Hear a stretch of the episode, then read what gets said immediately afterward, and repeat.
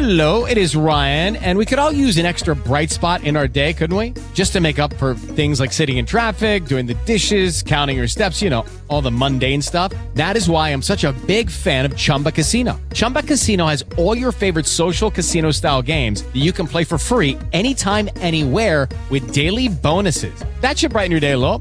Actually, a lot. So sign up now at chumbacasino.com. That's chumbacasino.com. No purchase necessary. Group. Void were prohibited by law. See terms and conditions. 18 plus. Hey guys, it is Ryan. I'm not sure if you know this about me, but I'm a bit of a fun fanatic when I can. I like to work, but I like fun too. It's a thing. And now the truth is out there. I can tell you about my favorite place to have fun. Chumba Casino. They have hundreds of social casino style games to choose from with new games released each week. You can play for free anytime, anywhere and each day brings a new chance to collect daily bonuses. So join me in the fun. Sign up now at ChumbaCasino.com. No purchase necessary. VGW Group. Void were prohibited by law. See terms and conditions. 18 plus. Hola, hola, hola, Living Room. ¿Cómo están? Hey, qué alegría estar aquí en esta hermosa ciudad de Bucaramanga. Gracias a todos sus líderes por la invitación y un saludo muy especial a todas las personas que se están conectando y nos ven desde la transmisión online. Estamos muy, muy, muy felices de estar aquí en la casa compartiendo con ustedes. Y pues nada, antes de, de, arrancar, quiero traerles un mensaje que, que realmente escribí para mí. Eh, pero que ha sido de, de, mucha bendición para muchas personas. Y le he titulado a este mensaje Fe en las tormentas. Pero antes de entrar en materia, yo quisiera preguntar al auditorio, porque hace rato no venía, no me invitaban aquí a la ciudad de Bucaramanga. ¿Quiénes no me conocen o nunca me han escuchado? Levanta la mano, alguno. ¿Ok? ¿Nunca me han escuchado? Wow, más del 50%. Ok, probablemente ahí en las cámaras tampoco me habrás visto recientemente. Entonces voy a contarles un poquito de mí. Junto con mi esposa Karen y mi increíble hija Sophie, que hoy cumple, bueno, no cumple hoy, eh, tiene un año y dos meses. Hacemos parte del equipo de líderes en la ciudad de Medellín y aparte lideramos la comunidad online. Así que si te metes en la transmisión y me has visto ahí en los intros y los outros, pues ese, ese soy yo, ¿verdad? Eh, pero, pero nada, somos eh, muy felices de poder servir en esta casa. Y para contarles un poquito de mi historia, pues yo vivo en la ciudad de Medellín hace seis años, pero realmente, como ya se dieron cuenta por el acento, soy barranquillero, ¿no? Vengo de la costa, soy costeño. ¿Y hay algún barranquillero aquí en la sala? Eso, siempre somos los bulleros aquí. Bienvenidos. Ustedes me van a ayudar con esta historia. Resulta que en Barranquilla, pues Barranquilla es una ciudad hermosa. No sé si ustedes han tenido la posibilidad de visitar y si no, pues son más que bienvenidos a nuestros carnavales, a nuestras fiestas. Eh, la gastronomía es impecable, delicioso, la ciudad está muy bonita, han restaurado todos los parques, hicieron un malecón al lado del río Magdalena hermosísimo. Pero Barranquilla tiene un problema por la cual se ha hecho mundialmente famosa. ¿Cuál es el problema de Barranquilla? Los arroyos. Todos lo han visto, ¿no? Y si no lo has visto, amigo querido que estás viendo ahí en YouTube, cuando se acabe la transmisión, métete en YouTube y pon arroyos de Barranquilla. Te vas a sorprender. ¿no? Para los que no tienen ni idea del contexto, son ríos de agua viva que fluyen por la ciudad.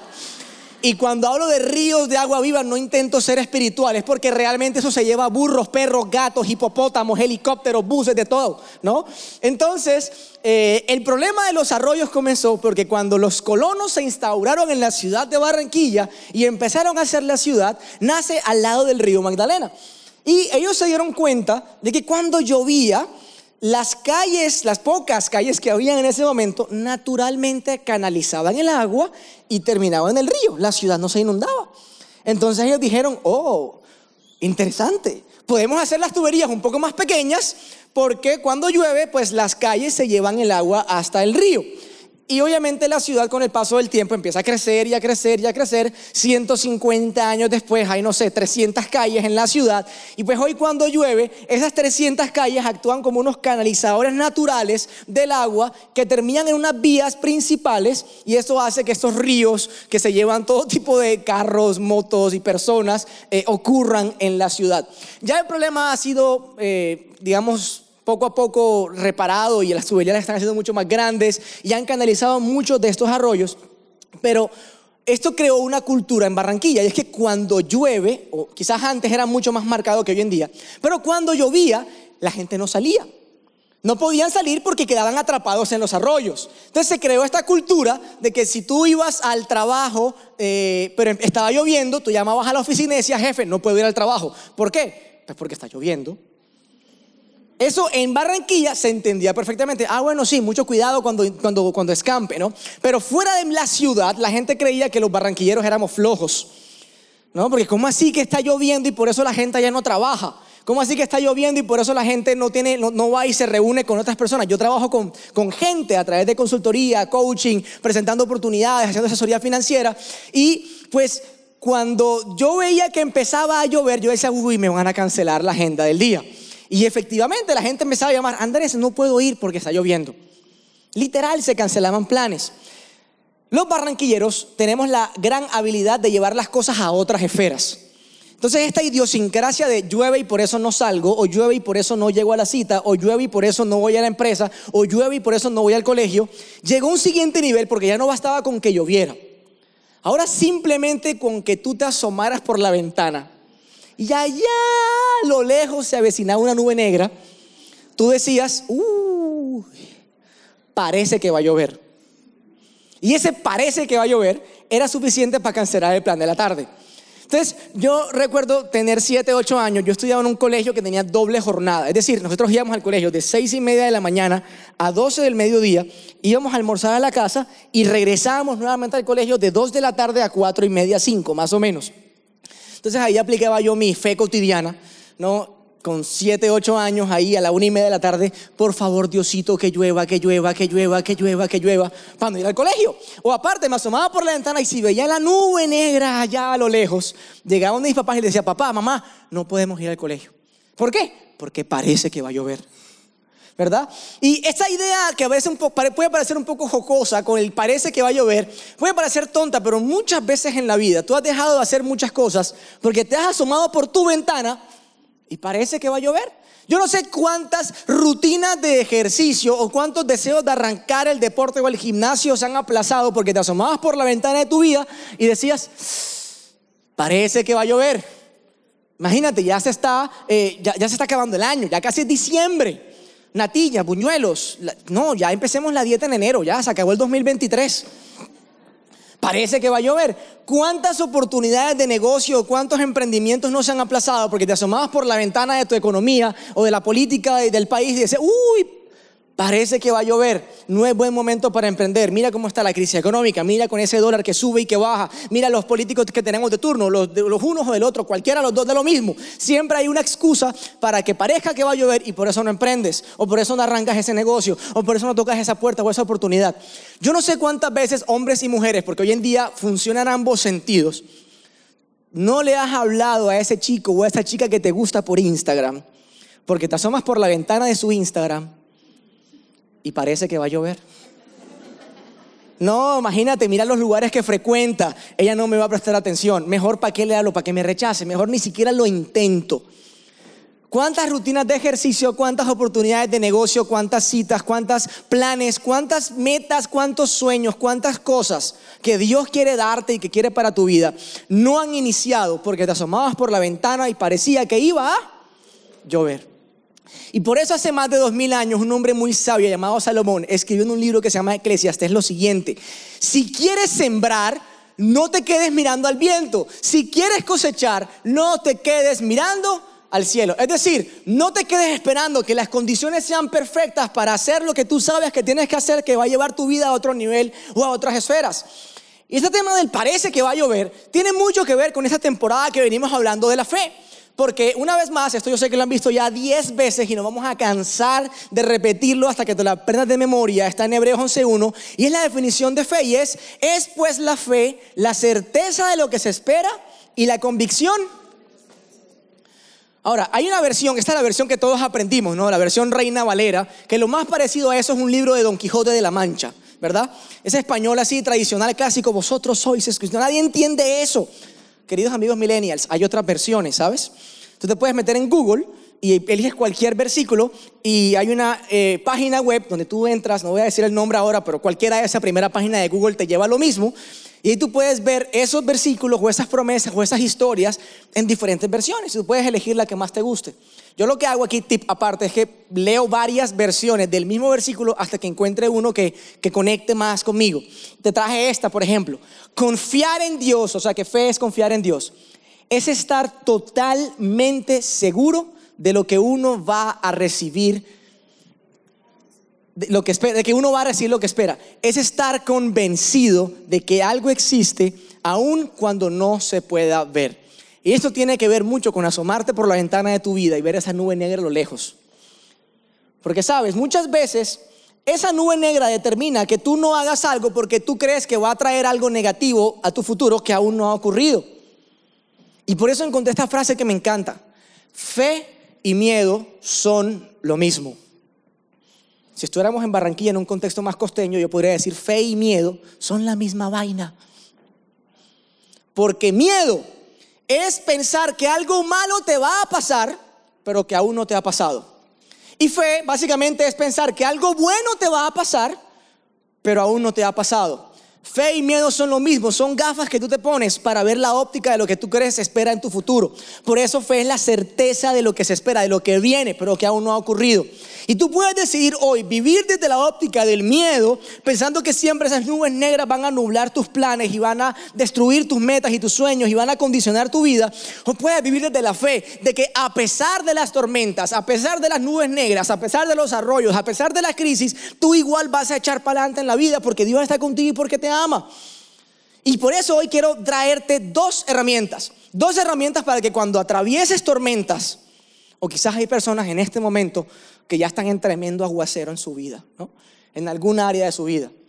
Y no sabes qué hacer. Que tengas dos herramientas a las cuales puedas eh, acercarte para no solamente poder sortear esas tormentas, sino que puedas realmente superarlas y caminar hacia el destino y la vida que Dios tiene para ti. ¿Le gustaría conocer estas dos herramientas?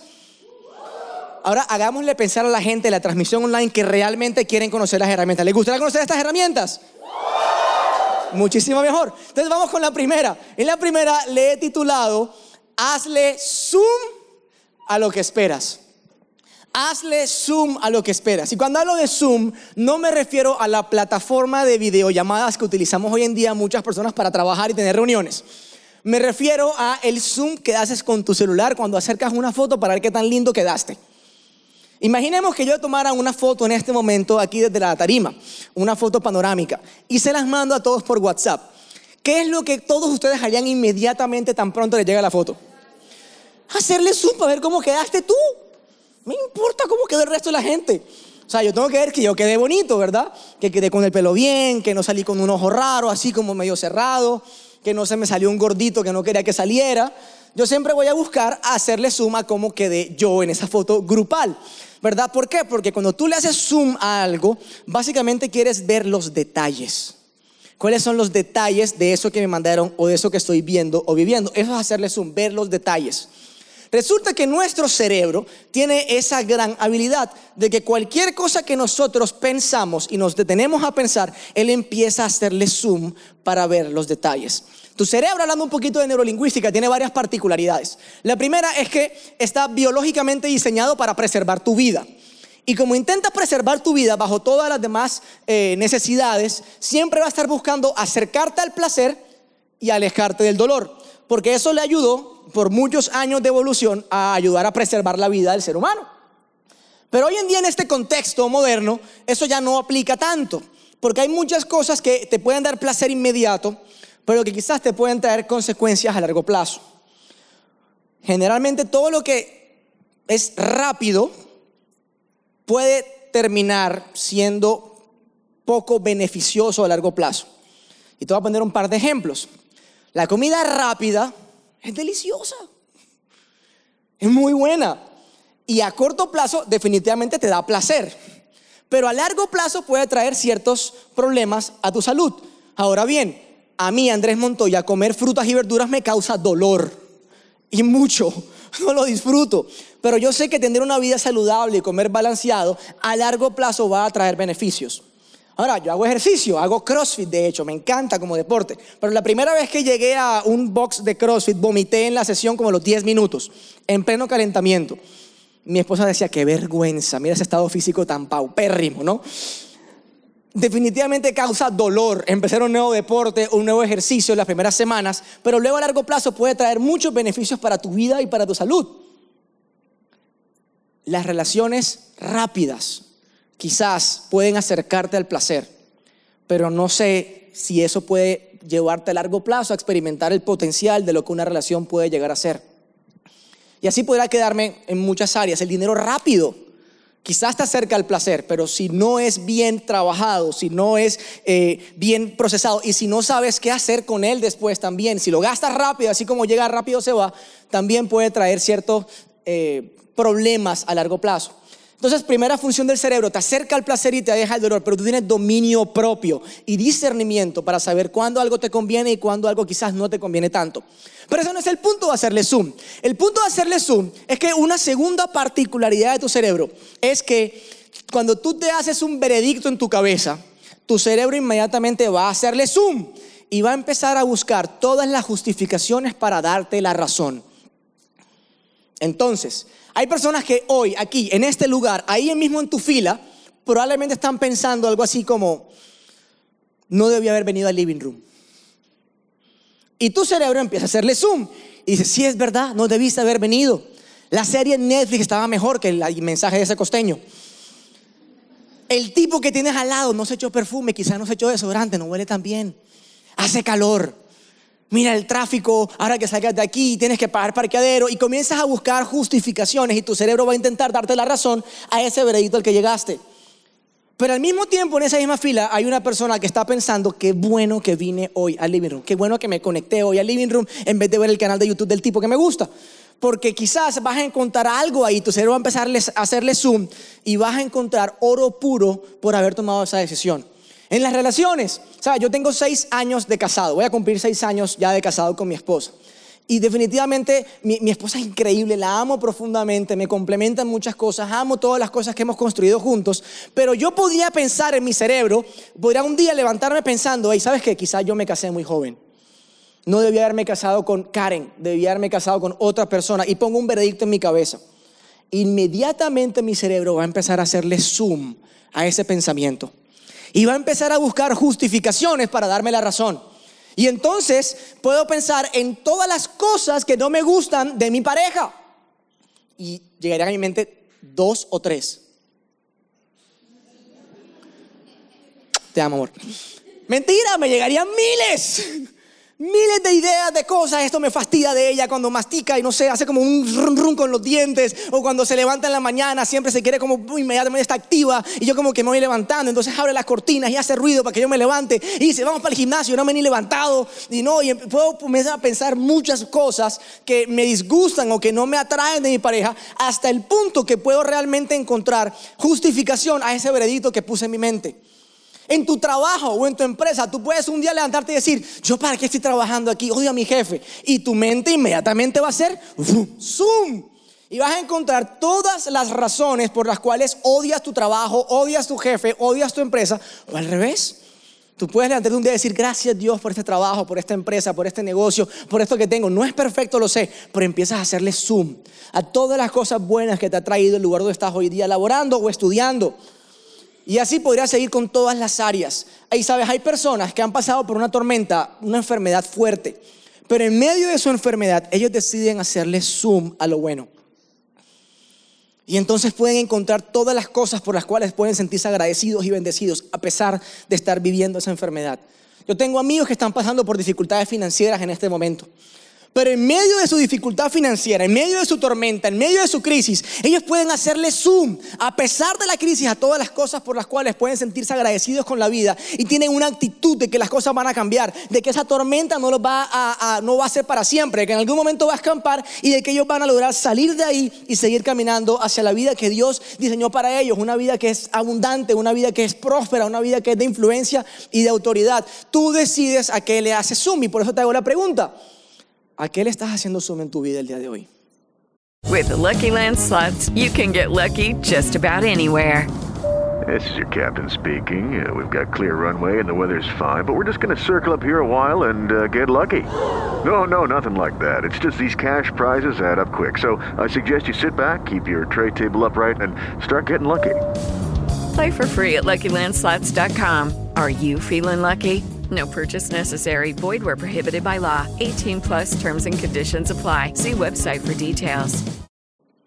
¿Cuáles son los veredictos a lo que está llegando a tu cabeza? Porque Dios te dio dominio propio, te dio la capacidad de tú poder decidir en qué te quieres enfocar. Y por eso Pablo, que es un experto en neurolingüística, hace más de dos mil años, escribiendo una carta a la iglesia de Filipo, dijo lo siguiente, en fin, hermanos, piensen, es decir, háganle zoom a todo lo que es verdadero, noble, correcto, puro, hermoso y admirable. También háganle zoom, esta es versión Andrés Montoya, por cierto. También piensen, háganle zoom en lo que tiene alguna virtud, en lo que es digno de reconocimiento. Mantengan su mente ocupada en eso, háganle zoom a eso todo el tiempo. Hagan todo lo que les enseñé, todo lo que aprendieron al verme y oírme, y el Dios de paz estará con ustedes. Es decir, hacerle suma a las cosas que tú esperas. Y por eso la fe es la certeza de lo que se espera y la convicción de lo que no.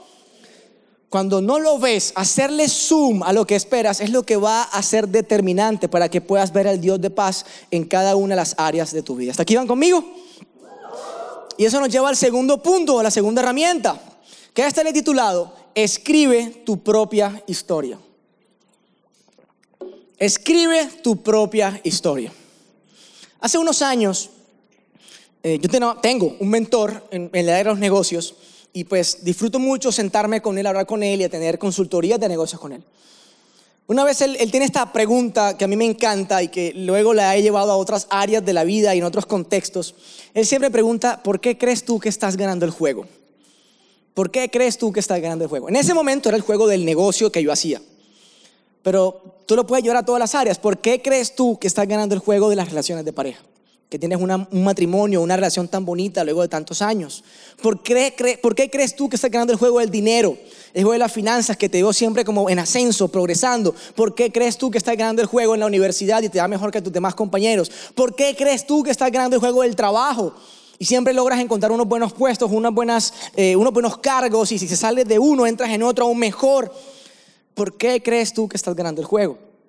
Y él me preguntó eso y yo comencé a darle una respuesta pues lógica, ¿no? No, porque implementamos esta estrategia, porque tenemos este discurso, porque estamos haciendo esto y lo otro.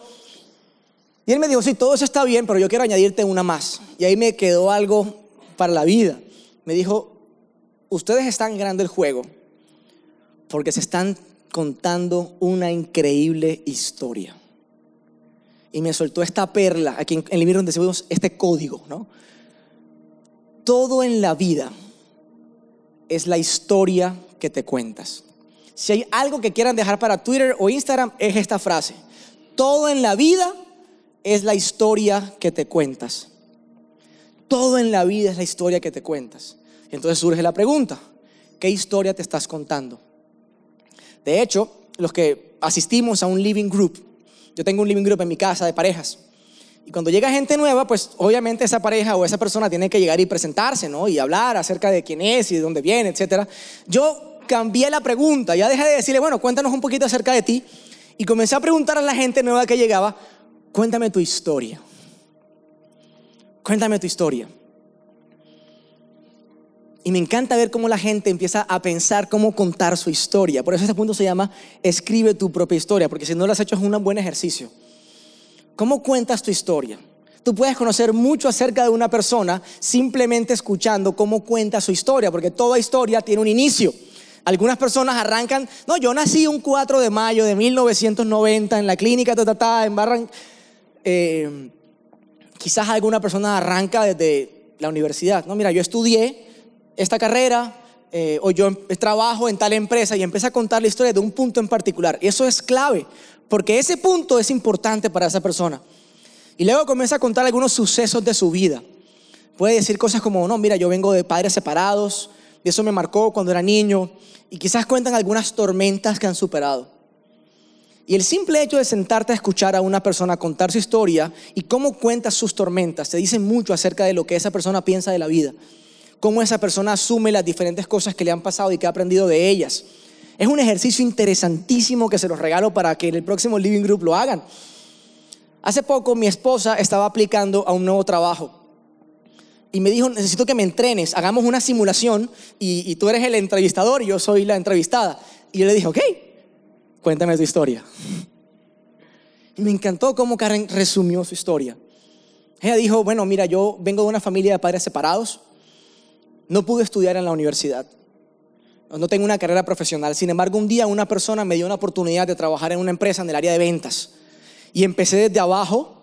Y esta empresa era una empresa americana que vendía un- unos productos y servicios para el mercado de Estados Unidos y yo no sabía hablar bien inglés. Yo mentí un poquito en la entrevista. Yo dije que hablaba bien. Pero realmente cuando llegaron las primeras entrevistas en inglés me di cuenta que yo no era capaz de dar el discurso en inglés. Pero eso en vez de ser un impedimento para mi vida, lo convertí en un reto. Y le dije a mi esposo, necesito que tú y yo hablemos en inglés todo el tiempo hasta que yo mejore el nivel. Y que me ayudes y me enseñes y, y practiquemos este discurso y escribimos el pitch de ventas y todo y comenzamos a trabajar en eso. Y yo pude ascender desde el nivel más bajo en el área de ventas en esa empresa hasta la ser directora comercial para América Latina, para América del Norte, perdón, de toda la- el área de ventas en Colombia. Y hoy en día ya no trabajo en esa empresa, pero toda la experiencia que aprendí ahí fue mi universidad. Y hoy en día llevo este conocimiento y esta experiencia a otras empresas, tanto de manera eh, independiente como consultora y también de manera empresarial, para enseñarles cómo penetrar el mercado americano. ¡Qué historia! Una vez escuché la historia de mi hermano, cómo la cuenta hoy en día. Y dice, mira, yo toda la vida he sido emprendedor, de que estaba muy chiquitico, nunca me gradué de la universidad, pero eso no fue un impedimento para mí, porque aproveché y me autoeduqué, leí más libros y estudié más que todos mis compañeros que sí tienen un título profesional. Y hoy en día tengo varios emprendimientos, entre esos una empresa americana, una empresa colombiana que presta un servicio para empresas norteamericanas de talento latinoamericano. Y entonces les enseñamos cómo encontrar, contratar y pagar talento latino para estas empresas. Ellos ganan porque consiguen mejor talento a un precio mucho más económico y nosotros ganamos porque ofrecemos oportunidades de trabajo remoto en dólares para personas muy talentosas aquí en la región. Y lo mejor es que yo no sé inglés. Y yo le pregunté a Sebastián, Sebas, ¿y cómo haces? Una vez me pidió que lo acompañara a una reunión de estas para que lo asesorara, para que le escuchara el, el pitch de ventas y le diera, y le diera tips, ¿no? le diera como un feedback, una retroalimentación. Y entonces él estaba ahí, imagínense un costeño hablando un inglés, en Colombia decimos chamuscado, así como un inglés muy improvisado, con un acento muy marcado latino, pero él se hacía entender y era lo más importante.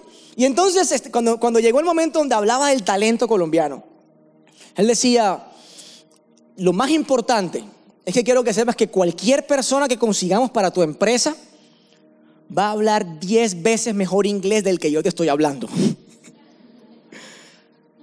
Es decir, él había aprendido a contar su historia de una manera que convertía una debilidad en una ventaja para su emprendimiento. Y entonces me enamoré de esta historia, de esta pregunta, de cuéntame tu historia. Y cada vez que llegaba gente al living group escuchaba las historias de la gente. Hace poco tengo una amiga muy querida que, así como lo cuenta ella, está viviendo un proceso de sanidad a través del cáncer.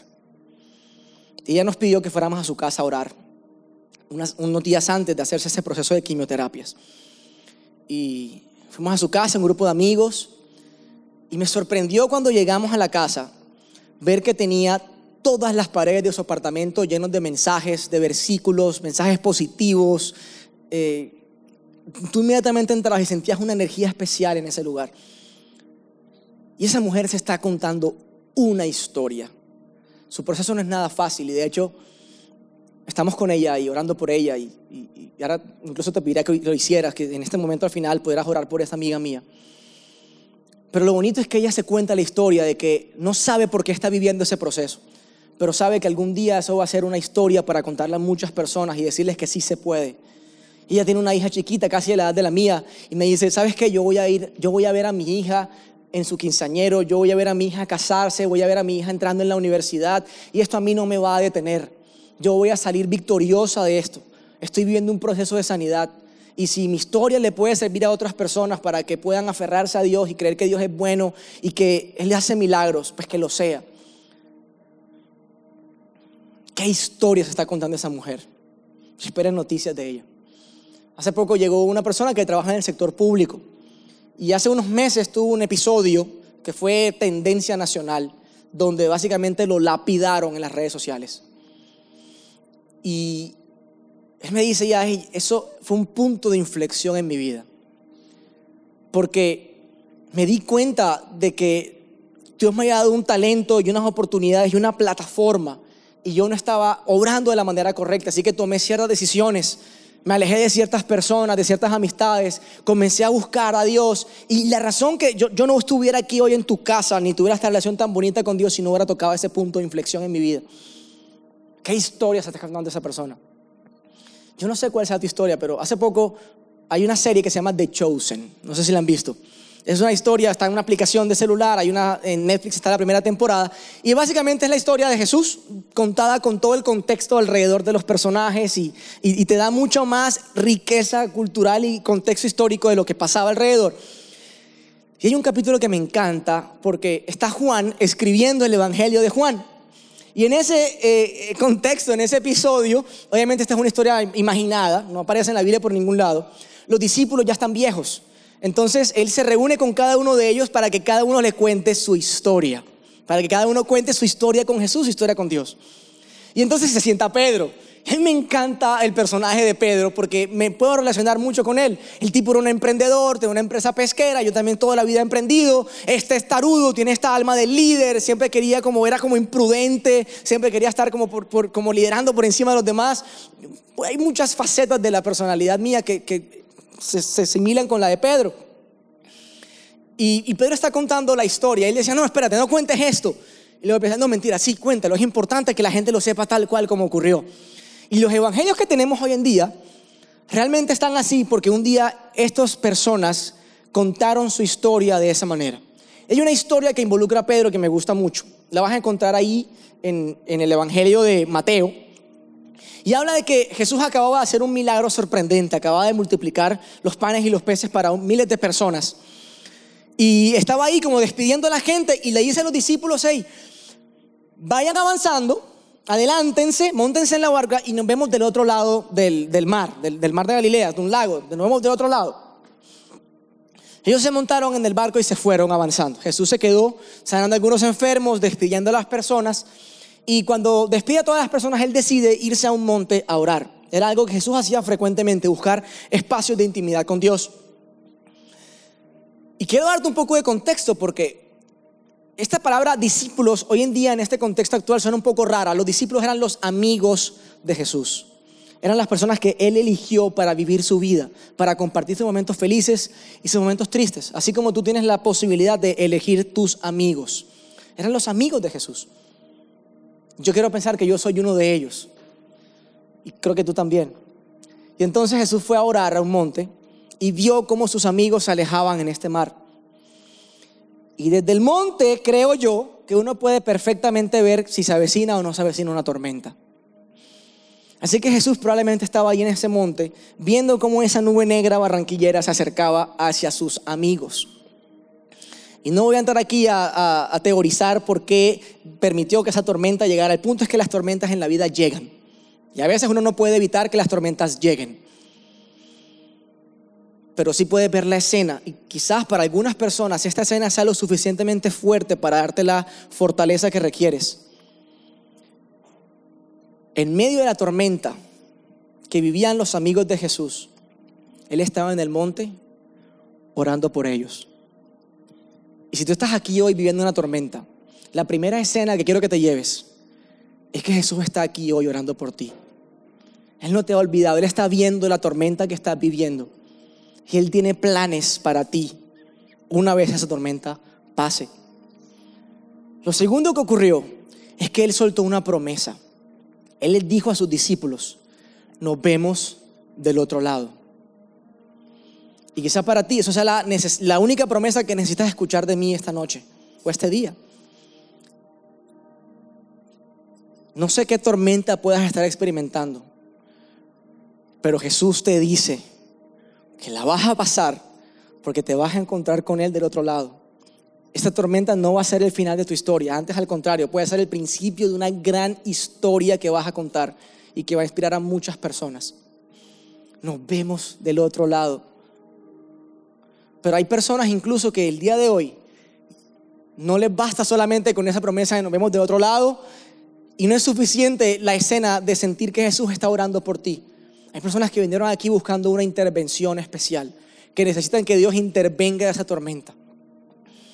Y entonces pasa el tiempo, pasa la noche Y dice la, la palabra que a las 3 de la mañana más o menos, la tercera guardia, dice otras versiones. El punto es que era la madrugada y era tarde y los discípulos ya llevaban tiempo en esa tormenta, intentando sortear las olas y el viento y la crisis que estaban viviendo.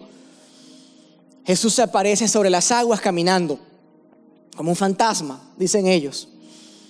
Es interesante esta escena, Jesús aparece como un fantasma y ellos se llenan de miedo.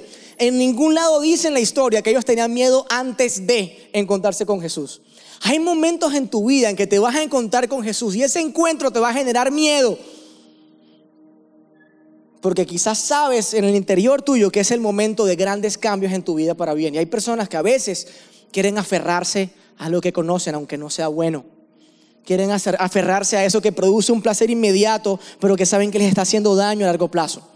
O están atrapados en relaciones tóxicas, en hábitos tóxicos, en adicciones tóxicas, en ambientes tóxicos. Y Jesús quiere sacarte de ahí, pero te da miedo. Pero entonces ahí aparece Pedro. Y Yo creo que todos somos un poquito como Pedro.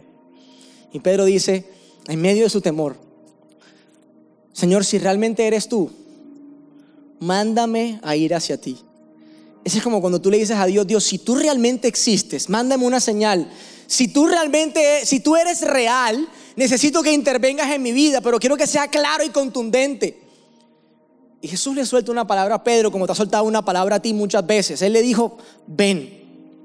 Y yo no sé cuántas veces tú has escuchado mensajes, o has escuchado una canción, o se ha acercado a una persona, o alguien ha orado por ti, y tú has sentido que Dios te hablaba a través de esa persona, de ese mensaje o de esa canción. Y sientes que hay una promesa que llegó a tu vida, o simplemente leyendo la Biblia, encontraste algo, una historia, un versículo, algo, y dices, esto es para mí, esto es para mí en este momento, y tú sientes que tienes que caminar en esa promesa o en esa palabra. Y Pedro siente que sobre esa promesa va a poder hacer un milagro. Y sale de la barca y empieza a caminar sobre las aguas. Y la gente a veces se queda con esta idea literaria, folclórica, bonita, de un tipo caminando sobre las aguas en el mar. Pero Pedro no estaba caminando sobre las aguas únicamente, él estaba caminando sobre una promesa que Dios le había dado. Algo que quizás era imposible para otros, como Dios le dio esa promesa a Pedro, Pedro empezó a caminar sobre esa promesa. Así como tú alguna vez sentiste una palabra, sentiste un mensaje, sentiste algo dentro de ti que te dijo, tengo que emprender ese negocio. Y empezaste a caminar sobre las aguas en ese negocio. Y te empezó a ir bien, a pesar de que la gente a tu alrededor pensaba que era una locura. Te metiste en esa relación, a pesar de que, no sé, habían personas que te decían que no era una buena idea. Y empezaste a caminar sobre las aguas en tu relación. Y de repente, viendo cómo otras parejas se divorciaban, cómo otras parejas terminaban, tu relación iba en aumento, iba cada vez más fuerte. Empezaste en esa empresa que al principio no te gustaba y viste cómo comenzaste a marcar un camino y a ser cada vez más importante. Y comenzaste a caminar sobre las aguas, comenzaste a caminar sobre una promesa que Dios te dio. Ahora quiero que se imaginen el contexto de los amigos de Jesús que no estaban caminando sobre el agua, los que estaban ahí en la barca, viendo a Pedro hacer un milagro, viéndote a ti levantar esa empresa, viéndote a ti construir ese- esa relación de pareja tan bonita, ese matrimonio, esa relación con tus hijos, viéndote crecer a pesar de la crisis, a pesar de la tormenta, a pesar de la economía, a pesar del dólar, a pesar de la situación adversa, a pesar de que otros lo intentaron y fracasaron, te están viendo a ti y dicen, wow. Mira cómo Andrés, cómo María, cómo Juan está caminando sobre las aguas. Y todos nos hemos sentido en algún momento así. Ahora imagínate a Pedro contando la historia y diciendo, si esto se quedara así, yo quedaría como un crack, ¿no? Quedaría como un teso, quedaría como un tipo increíble, caminé sobre las aguas, abracé a Jesús, llegamos juntos a la barca y fin de la historia. Pero Pedro quería que tú y yo nos pudiéramos identificar. Y yo, Andrés Montoya, muchas veces he caminado sobre las aguas. He caminado sobre la promesa que Dios me ha dado. He emprendido negocios, he hecho cosas riesgosas en fe. Porque cuando yo miraba por la ventana mi tormenta, yo decía, a pesar de la tormenta, Dios está conmigo. A pesar de la tormenta, yo creo que todo lo que toca mis manos prospera.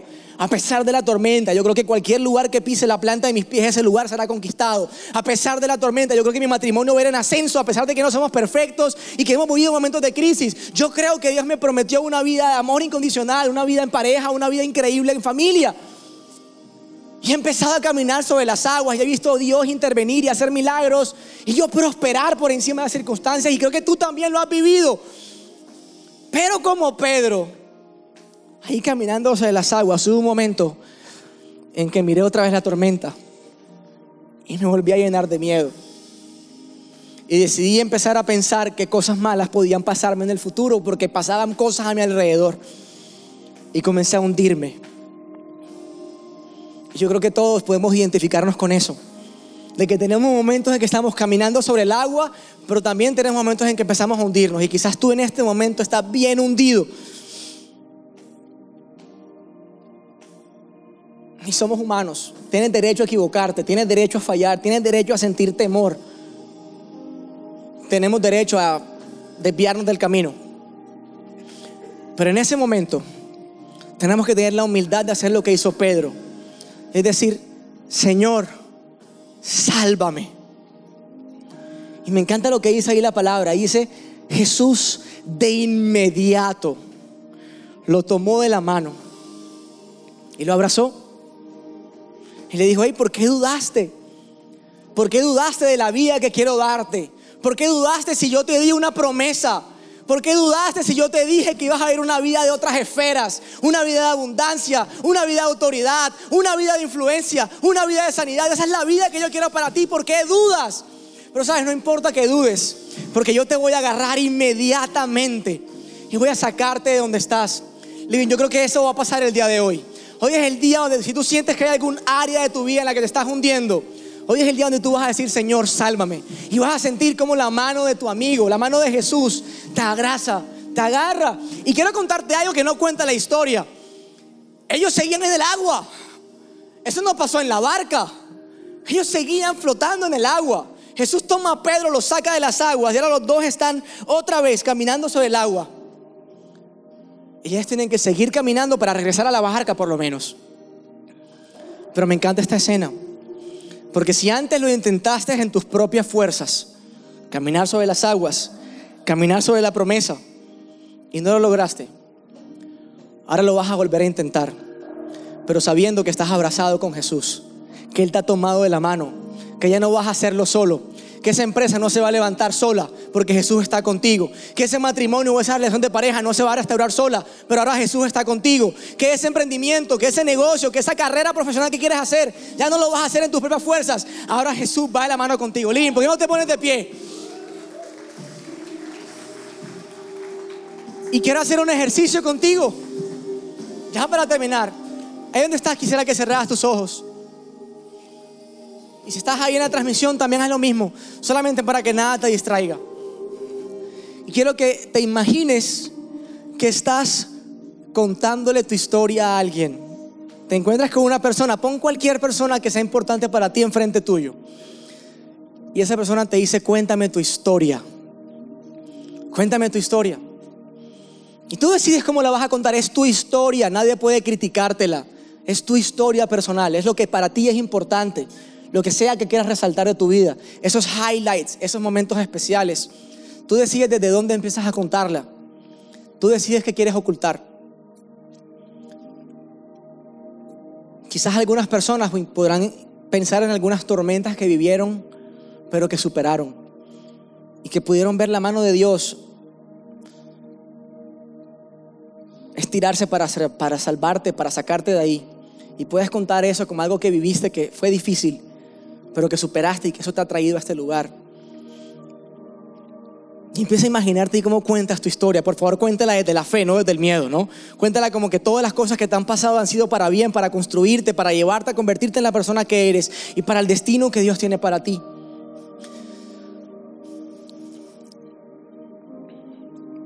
Y quizás hay personas que en este momento están viendo una tormenta.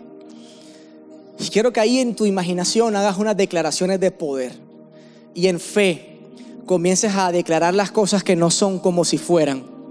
Comiences a ver lo que aún no ves, Porque fe es la certeza de lo que se espera y la convicción de lo que no se ve. Eso que aún no ves empieza a hacerse realidad en tu vida y tú empiezas a contar con tu boca en ese momento cómo esa crisis que estabas viviendo se soluciona. Cómo personas llegan a tu casa con una idea que termina cambiando tu realidad. Cómo tú sientes la mano de Dios interviniendo tu negocio, tu relación, tu trabajo, tu estado de salud. Y cómo tu vida empieza nuevamente a ir en ascenso. Cómo empiezas nuevamente a caminar sobre las aguas. Ahora, con Jesús de la mano. Y quiero que sigas, imagines tu historia hacia el futuro. Quiero que te visualices viviendo una vida de otras esferas. Quiero que te imagines haciendo esos sueños que tienes en tu corazón hace muchos años, hacerse realidad.